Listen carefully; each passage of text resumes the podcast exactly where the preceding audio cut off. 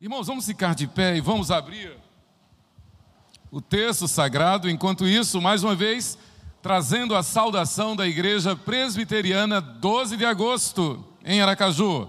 A Igreja 12 de agosto também é uma igreja que dá gosto. E eu acho muito parecida.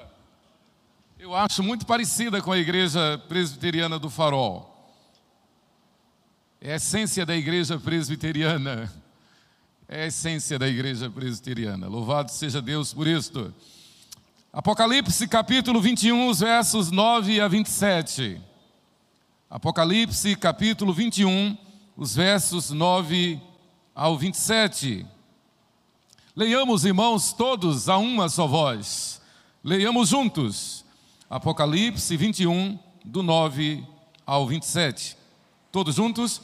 Então veio um dos sete anjos que tem as sete taças cheias dos últimos sete flagelos, e falou comigo, dizendo: Vem, mostrar-te-ei a noiva, a esposa do cordeiro. Me transportou em espírito até a uma grande e elevada montanha, e me mostrou a santa cidade, Jerusalém, que descia do céu da parte de Deus, a qual tem a glória de Deus o seu fulgor era semelhante a uma pedra preciosíssima, como pedra de jaspe cristalina. Tinha grande e alta muralha, doze portas, e junto às portas, doze anjos, e sobre elas nomes inscritos, que são os nomes das doze tribos dos filhos de Israel. Três portas se achavam a leste, três ao norte, três ao sul e três a oeste. A muralha da cidade tinha doze fundamentos, e estavam sobre esses os doze nomes dos doze apóstolos do Cordeiro.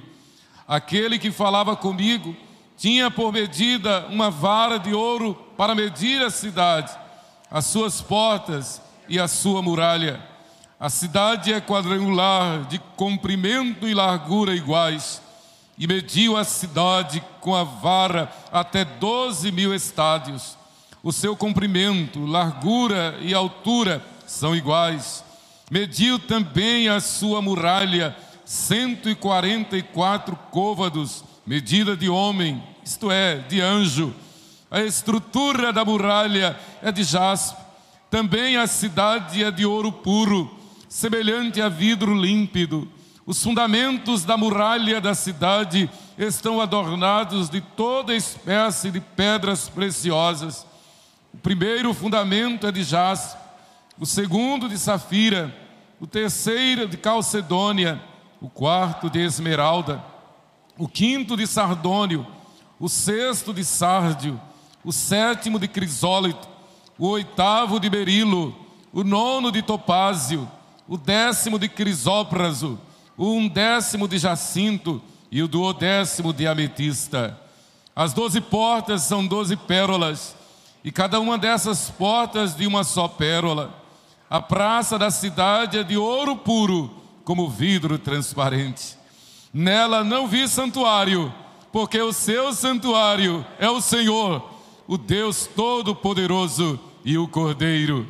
A cidade não precisa nem do sol, nem da lua, para lhe darem claridade, pois a glória de Deus a iluminou e o Cordeiro é a sua lâmpada. As nações andarão mediante a sua luz, e os reis da terra lhe trazem a sua glória.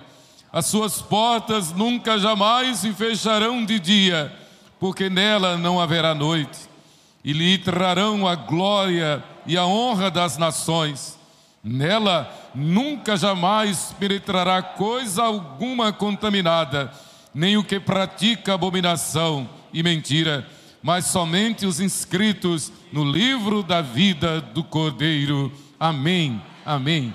Podeis sentar, que o Senhor aplique a sua palavra ao nosso coração, à nossa mente. Como nós vimos ontem, tantos símbolos, tantas medidas, tantos detalhes, tantos mistérios, não são para fazer-nos discutir quantos anjos cabem na cabeça de um alfinete, como faziam os incautos, metidos a teólogos, Nada. Esses símbolos, essas medidas, esses detalhes, como foram lá no tabernáculo, na construção do tabernáculo, a citação dos doze patriarcas filhos de Jacó, a citação dos doze apóstolos, medidas iguais, perfeição, medida de homem, ah, isto é, de anjo. Veja que João tem essa percepção, João tem este detalhe, João tem esse cuidado, e eu acho fantástico quando ele faz este aparente lapso, medida de homem, isto é, de anjo. Na verdade, todo o contexto está mostrando que é a glória do Senhor conosco, que é o santuário de Deus, do Cordeiro, é a presença da Trindade. Não há necessidade de luz do sol, nem da lua, porque a glória do Senhor supre todas as nossas necessidades é a perfeição, é a glória da glória, as nações rendendo glória ao Senhor. Todo joelho se dobrará, toda língua confessará que Ele é o Senhor. E mais uma vez, citando os nossos mestres, Dr. Marcos Eberlin, Dr. Adalto Lourenço, fazendo-nos lembrar, pela verdadeira ciência, que, a, que o, o universo não está evoluindo, está involuindo está perecendo e que também não é tão antigo, é jovem. E eu gosto quando eles dizem, é adolescente ainda. E na sua adolescência vai receber o juízo do eterno. Na sua, na sua adolescência, o universo vai ver a glória do Senhor. O Senhor voltará. O Senhor voltará. E também não precisa ir muito longe para saber que foi nesse planeta chamado Terra que o Senhor fez o homem e a mulher. Que o Senhor instituiu a primeira, a principal, a mais importante, a melhor das instituições da terra, que é a família. E é através da família que o Senhor faz a igreja. Mas a primeira é a família, porque Deus fez o macho, Deus fez a fêmea e lhes deu condições biológicas e psicológicas, emocionais, espirituais também, para terem o prazer de coabitar, de gerar filhos no casamento e criar esses filhos no temor do Senhor. Não foi por acaso que o Senhor então trouxe lá de Ur dos caldeus, aquele então idólatra Abrão, e independente de quem era Abraão, o Senhor diz: Abraão, Abraão, você é meu. E você não vai ser mais Abraão, mas vai ser Abraão, porque será pai de muitas nações, e essas muitas nações, o povo de Deus, a igreja do Senhor. Então, a Bíblia diz, fantástico, quando Josué diz: nenhuma promessa falhou de todas as boas palavras que o Senhor falara à casa de Israel tudo se cumpriu. Deus tem um pacto com Abraão e Deus cumprirá esse pacto para Abraão. O Senhor não chamou outra nação, o Senhor não formou outra nação, o Senhor formou Israel. O Senhor formou um povo do nosso pai na fé.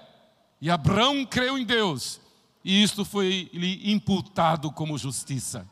E o texto diz, na revelação que João recebe, João se reporta ah, dizendo: tinha, ah, versículo 12, tinha grande e alta muralha, doze portas, e junto às portas doze anjos, e sobre elas nomes inscritos, que são os nomes das doze tribos dos filhos de Israel. Louvado seja Deus. Deus cumprir a sua palavra. Este pano de fundo, este background, é, é, é, é, este fundamento é indispensável para que nós nos alegremos, nos regozijemos, para que nós tenhamos esperança viva de que o Senhor, o Deus de Abraão, o Deus de Isaac, o Deus de Israel, ele cumprirá literalmente a sua palavra. Nenhuma promessa falhou, o Senhor cumprirá toda a sua palavra. E é nesta revelação, é no Apocalipse, que o Espírito Santo enleva a nossa alma, reaviva a nossa fé, fortalece o nosso testemunho, anima-nos a continuar evangelizando, a fazer obras sociais, a usar os dons e talentos que Ele nos dá para a glória dEle, para a evangelização, para pelo, para eh, ganhar aqueles que o Senhor tem eleito desde a eternidade para a salvação do redimido, do resgatado do Senhor. Queridos pesquisadores estudiosos da Bíblia, eu quero falar sobre a segunda vinda de Cristo. A segunda vinda de Cristo. Eu não sei se deu para colocar lá na tela no Data Show. Se não deu, não tem problema. É, não, acho que não deu para. Uhum. Mas não tem problema. Eu mandei para Célio, acho que esqueci de falar para ele lembrar. Mas vamos lá. A segunda vinda de Cristo. Pesquisadores e estudiosos da Bíblia têm afirmado que um, preste atenção, um em cada 30 versículos da Bíblia menciona a doutrina da segunda vinda de Cristo. E a palavra de ordem é: animemos com a segunda vinda de Cristo.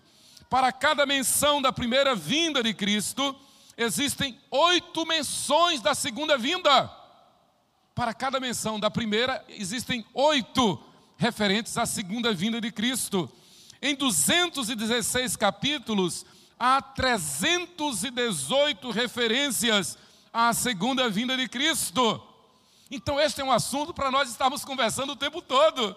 Este é um assunto para o culto doméstico. Este é um assunto para nós estarmos compartilhando na, na, no nosso relacionamento conjugal, na criação dos filhos, quando os enamorados estiverem é, compartilhando, conversando. Este é um assunto que deve ser a pauta principal.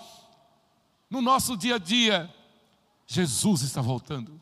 Nós não sabemos o que vai acontecer no Brasil mas nós sabemos que Jesus vai voltar. Nós não sabemos o que vai acontecer com a ONU, mas nós sabemos que Jesus vai voltar. Jesus está voltando.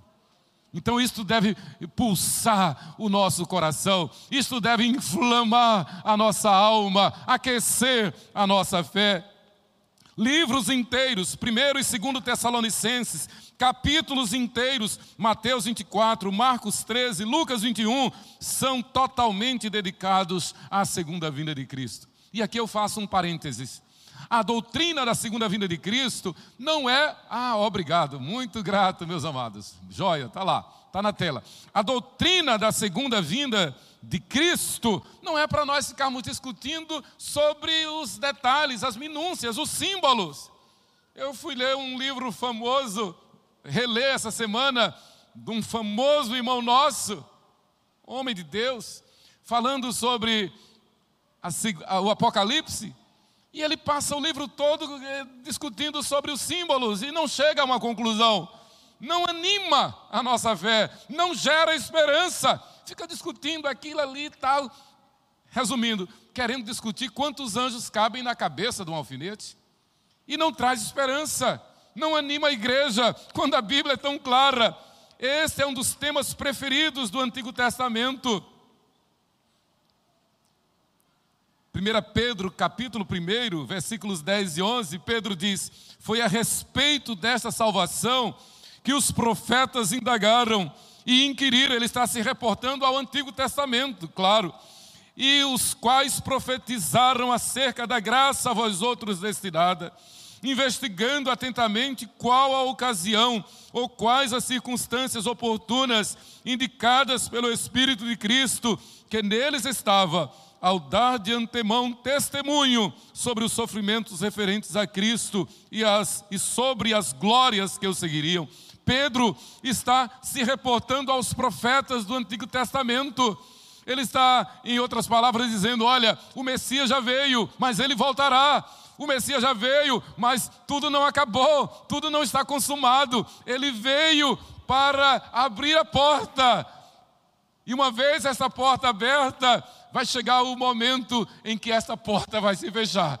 E então haverá novos céus e nova terra. Pedro está dizendo: preste atenção, porque ele veio como Messias, ele veio como ungido, ele veio como servo sofredor, ele veio não como mártir, ele, ele morreu por livre e espontânea vontade, ele não morreu por opressão, ele morreu por ser um servo fiel, ele morreu porque humilhou-se a si mesmo, preferiu deixar a sua glória, esvaziar-se de si mesmo, tudo isto por amor a você, por amor a você por amor a Melissa, por amor a nós, para nos resgatar, por amor à sua noiva, à sua igreja. E nós temos que amar quando Jesus nos chama de a sua noiva. E ele diz: preparem-se para as bodas. Nós estamos nos preparando, nós estamos no dia da noiva, nós estamos no pré-nupcial como igreja, nos preparando, nos maquiando, nos enfeitando tudo isso é para dizer nos santificando. Porque essas expressões da maquiagem, desculpe, da maquiagem, é, de, de, de, do embelezamento, é, são bíblicas. A igreja está sendo ataviada, adornada. Nós estamos no dia da noiva. Os make-off estão sendo feitos.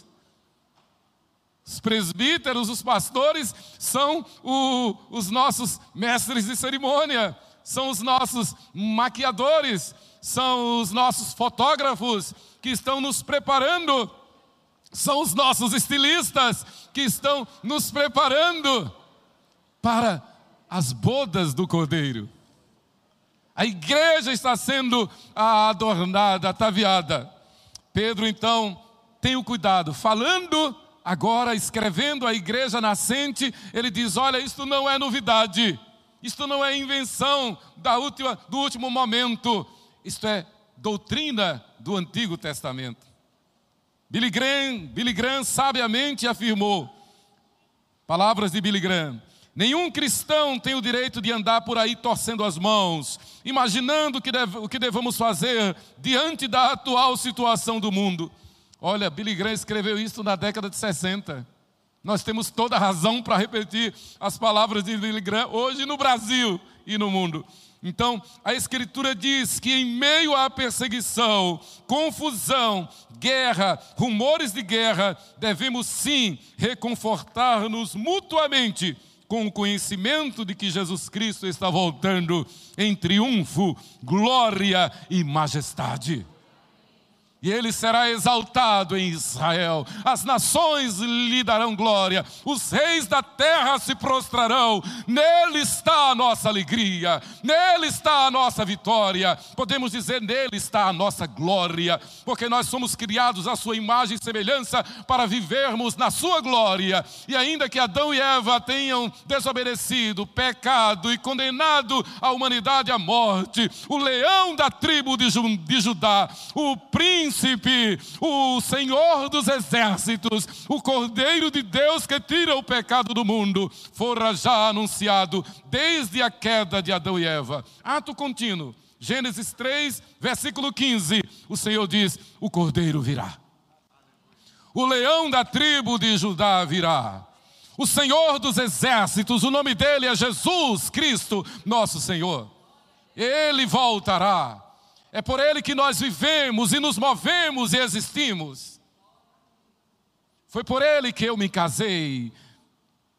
É por Ele que os fiéis se casam. É por Ele que nós geramos filhos e o Senhor dá netos. É por Ele que nós estamos aqui.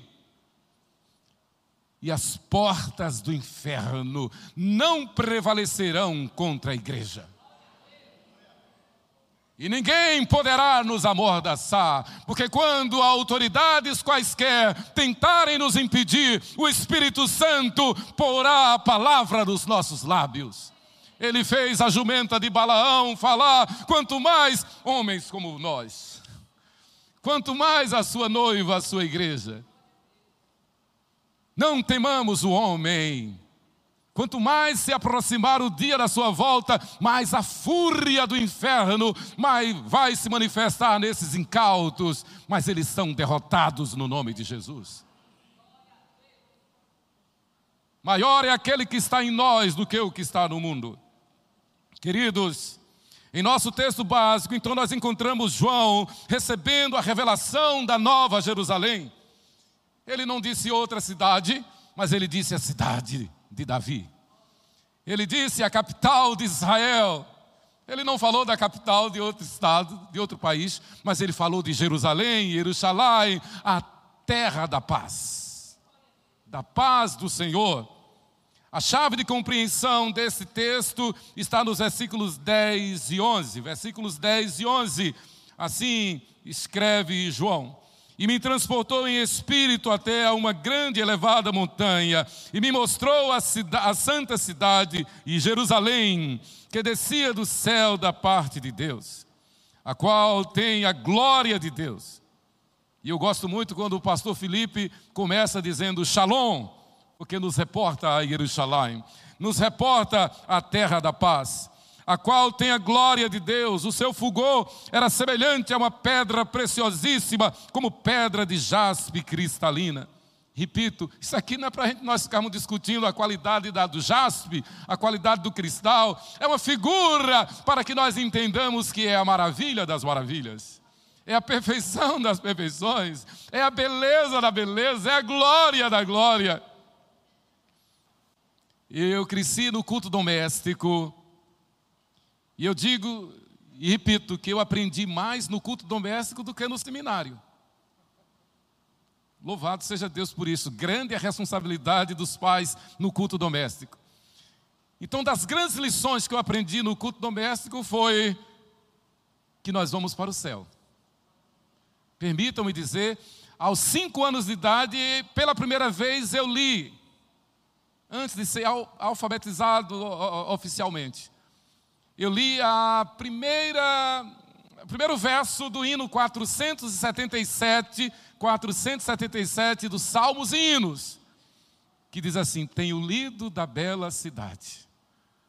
Se eu soubesse cantar, cantaria esse belo hino. Tenho lido da bela cidade, das moradas do reino de luz. Jamais se contou ao mortal, jamais se contou ao mortal tenho lido dos belos palácios, mas a primeira frase que eu li foi exatamente essa. Ouvindo ali no, no, no culto doméstico, e papai, mamãe, meus irmãos, eu aprendi, tenho lido da bela cidade.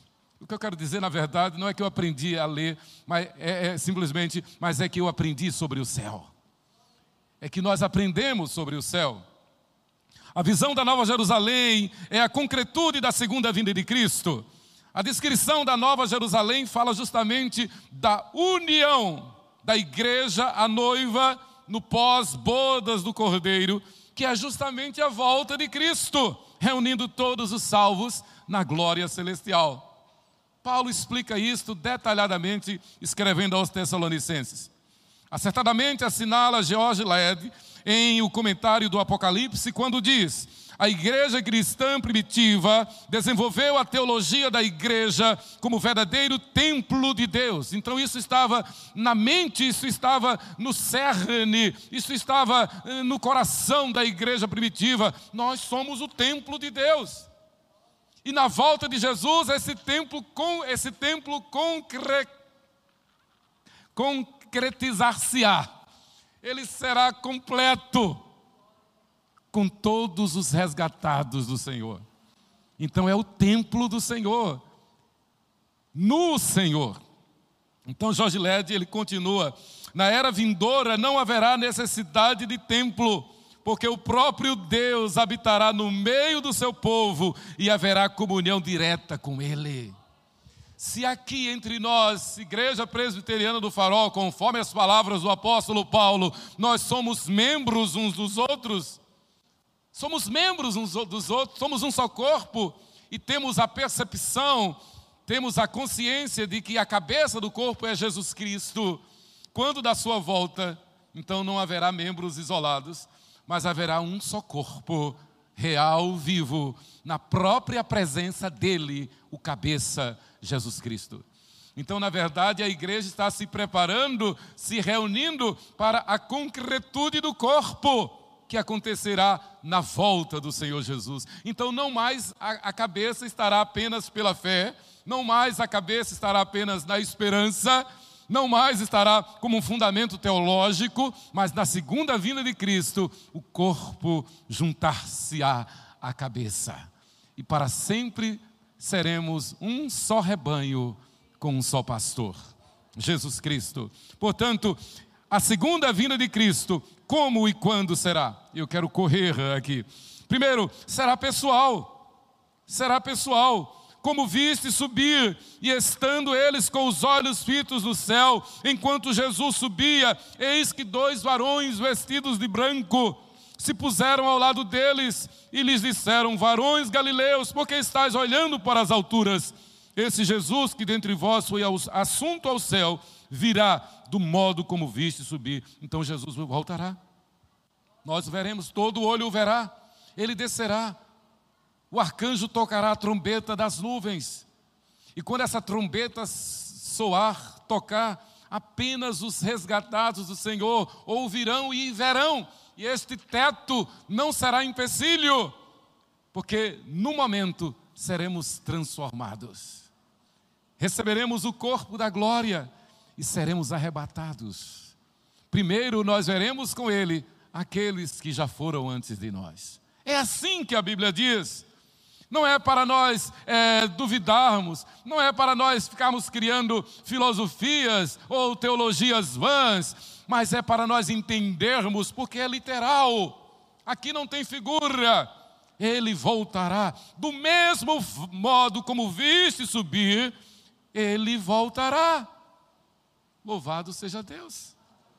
Será visível e inconfundível Orar, Jesus diz: orai para que a vossa fuga não se dê no inverno, nem no sábado. Questão óbvia, porque estava no, no, inverno o problema da dificuldade de locomoção, do movimento. No sábado, por causa do dia santificado, do dia de guarda, para que não houvesse nenhum empecilho. Então, já, na verdade, é um cuidado. Um cuidado de Jesus, um cuidado é, médico, clínico de Jesus para conosco. Jesus manda que nós oremos para que seja um dia em que sejamos encontrados em paz. É um dia para que nada desse mundo venha nos, nos contrariar, nos aborrecer, nos preocupar, nem no inverno, nem no sábado, mas um dia calmo, sereno e tranquilo. E devemos orar nesse sentido. Vem, Jesus, buscar a tua igreja. Porque assim como o relâmpago sai do Oriente e se mostra até no Ocidente, assim há de ser a vinda do Filho do Homem. Será repentina, será muito rápido. E a ideia, a mensagem, a doutrina é que devemos estar preparados preparados. A gente prepara o seguro do carro, a gente prepara para pagar o IPTU, a gente, pre, a gente prepara é, a, educação de nossos filhos, o seguro de vida, a aposentadoria, a gente prepara para termos o melhor em tudo, está tudo certo, está tudo certo. Mas antes de tudo, antes de tudo, nós devemos estar preparados diuturnamente, porque a qualquer hora o Senhor Jesus virá nos buscar. A qualquer hora ele voltará para arrebatar a sua igreja. Ele diz ainda: Eis que vem com as nuvens e todo olho o verá. É uma redundância, ele está repetindo: Até quantos o traspassaram, e todas as tribos da terra se lamentarão sobre ele, certamente. Amém. Apocalipse 1,7. Será repentina e inesperada por isso ficai também vós apercebidos, porque a hora em que não cuidais, o filho do homem virá. Veja esse detalhe, a hora em que não cuidais, na verdade é uma chamada à atenção. Não queiram entrar nessa de não cuidar, não queiram vacilar, não queiram olhar para trás, não queiram estar desapercebidos, é o que ele está dizendo, a hora em que não cuidais. Ah, eu não quero esta hora, eu quero estar alerta. Eu quero estar atento. Eu quero estar preparado. A gente procura cuidar da saúde, não é? É bom quando a gente vai ao médico e o médico pergunta: por que, é que está aqui? É apenas um check-up de rotina. É bom, é, essa palavra é boa, não é? E quando melhor, quando vem o resultado, os resultados dos exames e o médico diz: basta vir daqui a um ano, porque está tudo bem. Mas se por acaso não estiver tudo bem, graças a aos médicos, graças à medicina, que vai prescrever um tratamento. Em tudo isso a gente vê o cuidado que há para conosco. Ora, se há esse cuidado na nossa vida material, biológica, incomparavelmente é o cuidado do Senhor olhando para nós. Ele é o nosso médico por excelência. Ele é o nosso médico da família. Ele tem cuidado de nós. E a palavra dele é: já tomou o remédio hoje? Já tomou o remédio hoje? E o remédio que ele quer que nós tomemos é que busquemos a sua face. O busquemos em oração e nos coloquemos diante dele, como Isaías: Eis-me aqui, Senhor. Eis-me aqui. Eu te vejo no alto e sublime trono. Eu, te vejo na tua glória. E eu quero dizer, Senhor, eis-me aqui. Em tuas mãos eu estou. Esse é o preparo que o Senhor quer para conosco. Jesus ainda diz: Acautelai-vos por vós mesmos, para que nunca vos suceda que o vosso coração fique sobrecarregado com as consequências. E eu quero dizer que os maiores problemas que a humanidade enfrenta desde a queda de Adão e Eva, podemos resumir em três ídolos. Três ídolos. O ídolo do sexo desenfreado, o ídolo do dinheiro, do dinheiro, o amor ao dinheiro, e o ídolo do poder, do poder material. Na verdade, esses ídolos se resumiam num, num famoso ídolo do Antigo Testamento, Baal. Baal e Asterote eram para aqueles povos cananeus deuses da fertilidade, da sexualidade, da prosperidade. Então, o nosso Senhor Jesus, escrevendo a Lucas, ele diz: Acautelai-vos, para que o vosso coração não fique sobrecarregado com as consequências da orgia e se nós pensarmos direitinho, a maior praga, a maior praga deste século se chama orgia, luxúria, sexo sem responsabilidade, animalesco, brutal, selvagem. A Bíblia chama isto de porneia ou orgia. As consequências da embriaguez, está retratada aqui toda sorte de vício e das preocupações deste mundo. Está incluída aqui toda ansiedade em imaginar que esse mundo pode resolver os seus problemas. Não resolve. Só quem resolve é Jesus Cristo. E a única agência capaz de resolver o problema do homem se chama igreja do Senhor Jesus Cristo. Cuidado para que aquele dia não venha sobre, não venha sobre vós repentinamente como um laço, algo que nos pegue a traição, algo que nos pegue de surpresa. Mas estejamos atentos, alertas, como verdadeiros atalaias que devemos ser. É, ainda, ela será breve no momento, no abrir e fechar de olhos, ao ressoar da última trombeta, a trombeta soará. Os mortos ressuscitarão incorruptíveis e nós seremos transformados. 1 Coríntios 15, 52. Vigiai, pois, porque não sabeis o dia nem a hora. Mateus 25, 13. Aquele que dá testemunho dessas coisas diz: certamente venho sem demora. Amém. Vem, Senhor Jesus. É não é por acaso que esta é a última oração da Bíblia. Ora vem, Senhor Jesus. Maranata.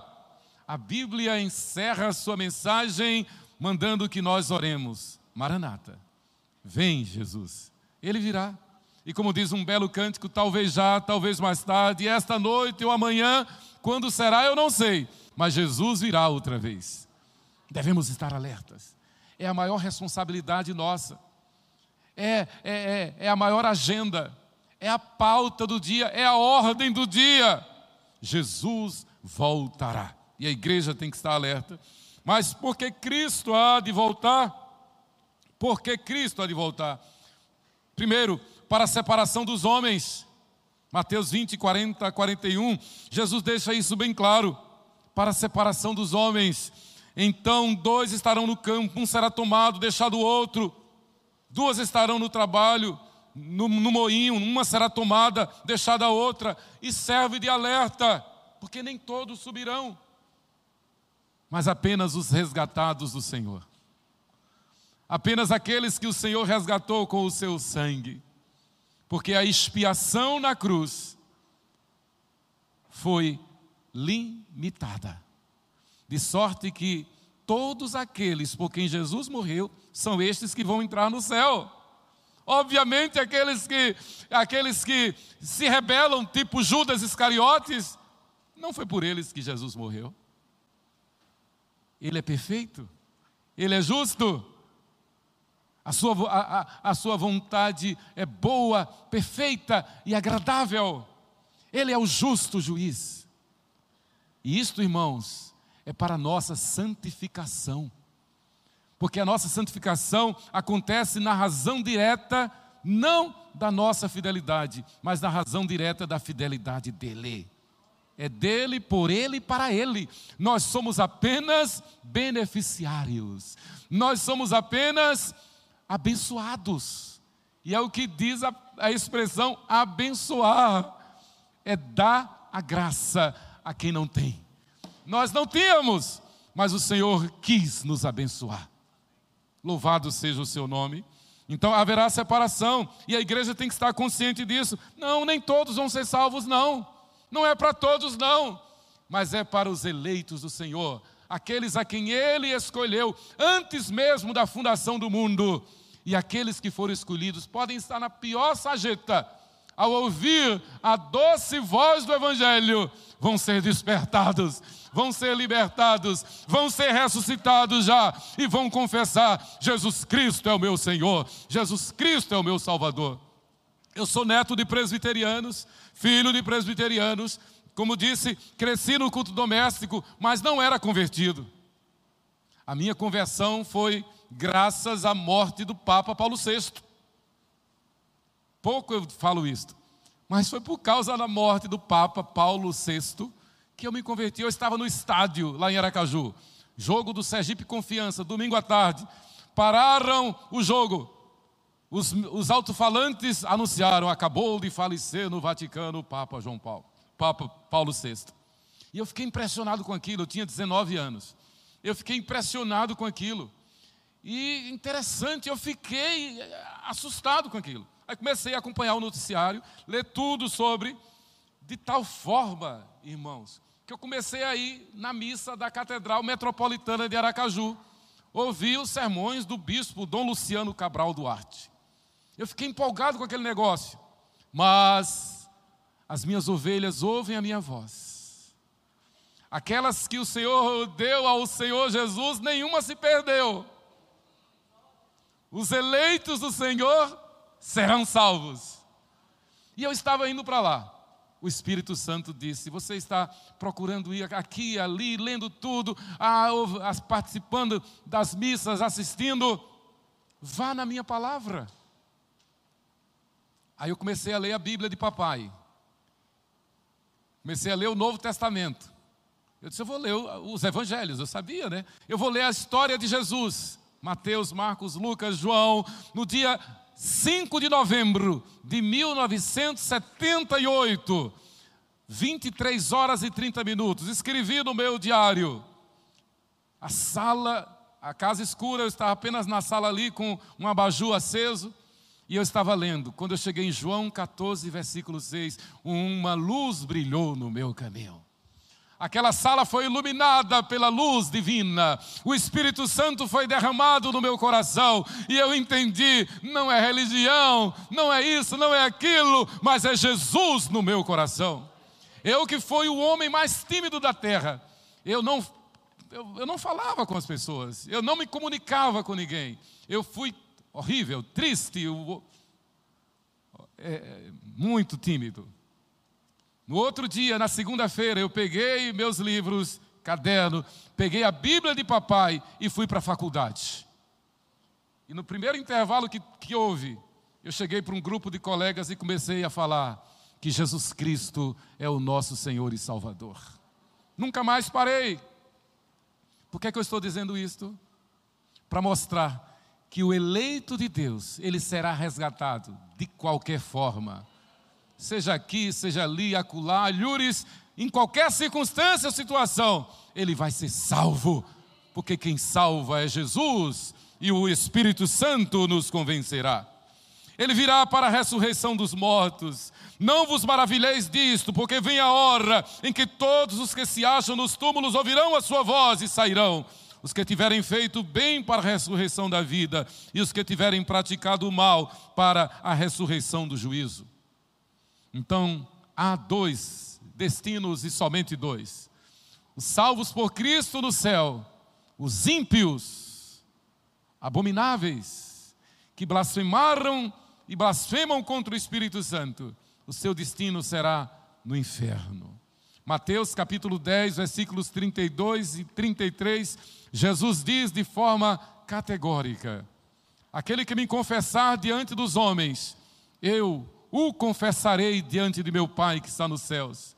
Mas aquele que me negar diante dos homens, também eu o negarei diante de meu Pai que está nos céus prevalece aí a ideia, desde Gênesis capítulo 3, de que Deus é um Deus. Isto, é claro, é uma heresia. Mas isso começou lá em Gênesis 3, com a queda de Adão e Eva. E daí a ideia de deuses, daí a ideia de idolatria, daí a ideia hoje dos, dos últimos dias de que tudo é paz e amor, de que tudo é luz e de que todos serão salvos e que basta dizer que é gospel que já está salvo. Basta dizer que é evangélico, basta dizer que ama Jesus, basta botar a mãozinha lá no WhatsApp que é uma pessoa de oração. Quem foi que disse? Quem é santo, santificar-se-á mais. Está lá no Apocalipse, está aqui. Quem é sujo vai se sujar mais. E a característica credencial do santo é ser fiel na igreja porque é para a igreja que o Senhor virá. Foi pela igreja que ele derramou o seu sangue. A, sua, a, igreja é a sua noiva, a igreja é o seu reino. Daí a responsabilidade urgente e tremenda que nós temos com a igreja, de cuidar da igreja, porque é pela igreja. Efésios capítulo 10, capítulo 3, versículo 10. Efésios 3, versículo 10. Diz assim: para que pela igreja, Efésios 3:10, para que pela igreja a multiforme sabedoria de Deus se torne conhecida agora dos principados e potestades nos lugares celestiais. Essa ideia de ser crente em casa não é bíblica, é heresia. Essa ideia de ser igreja em casa não é bíblica, é heresia, é pecado, é abominação contra Deus. É a igreja, como está na Bíblia, como está no Novo Testamento. Nós devemos submissão às autoridades constituídas, nós pastores também, ao conselho ao presbitério, às ovelhas, ao conselho, aos pastores, aos presbíteros. Esta ordem é divina, é bíblica, é para a igreja que o Senhor voltará. É a igreja que vai entrar no céu, tem que estar na igreja. As exceções são exceções, mas não queira ser, não queira estar na condição daquele que foi crucificado à direita de Jesus Cristo. É a exceção das exceções. Alguém poderia dizer, pode ser aquele é um caso excepcionalíssimo. Em condições normais, claro, tem que ser pela igreja. Então ele virá para a reunião dos seus consigo no arrebatamento. É, Paulo diz isso de forma clara em 1 Tessalonicenses. Irmãos, no que diz respeito à vinda de nosso Senhor Jesus Cristo e à nossa reunião com Ele, nós vos exortamos. Seremos arrebatados e nos encontraremos com Ele. É a glória das glórias.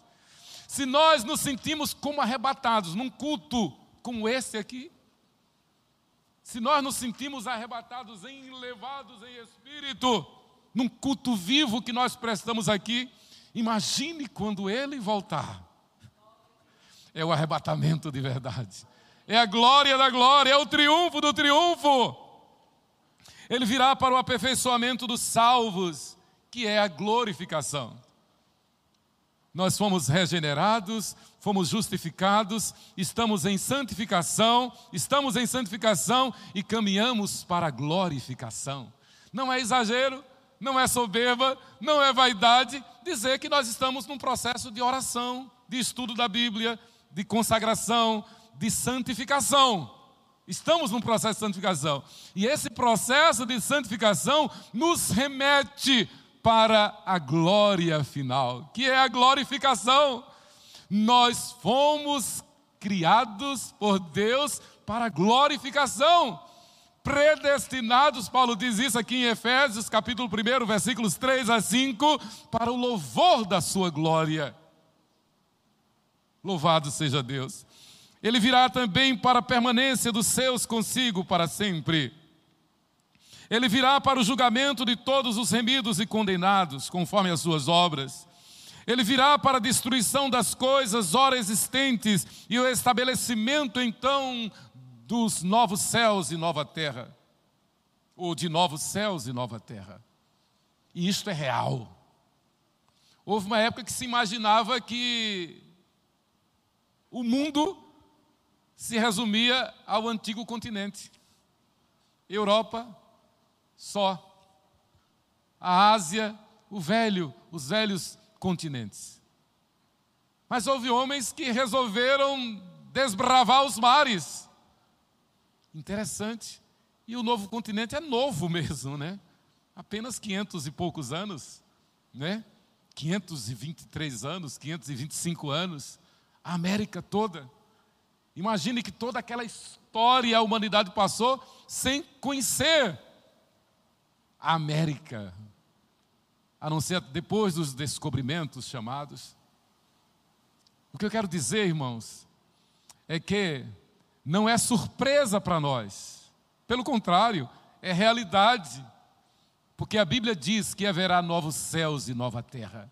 A Bíblia diz que esta terra passará no estrepitoso estrondo, os poderes dos céus serão abalados, e o Senhor fará novas todas as coisas.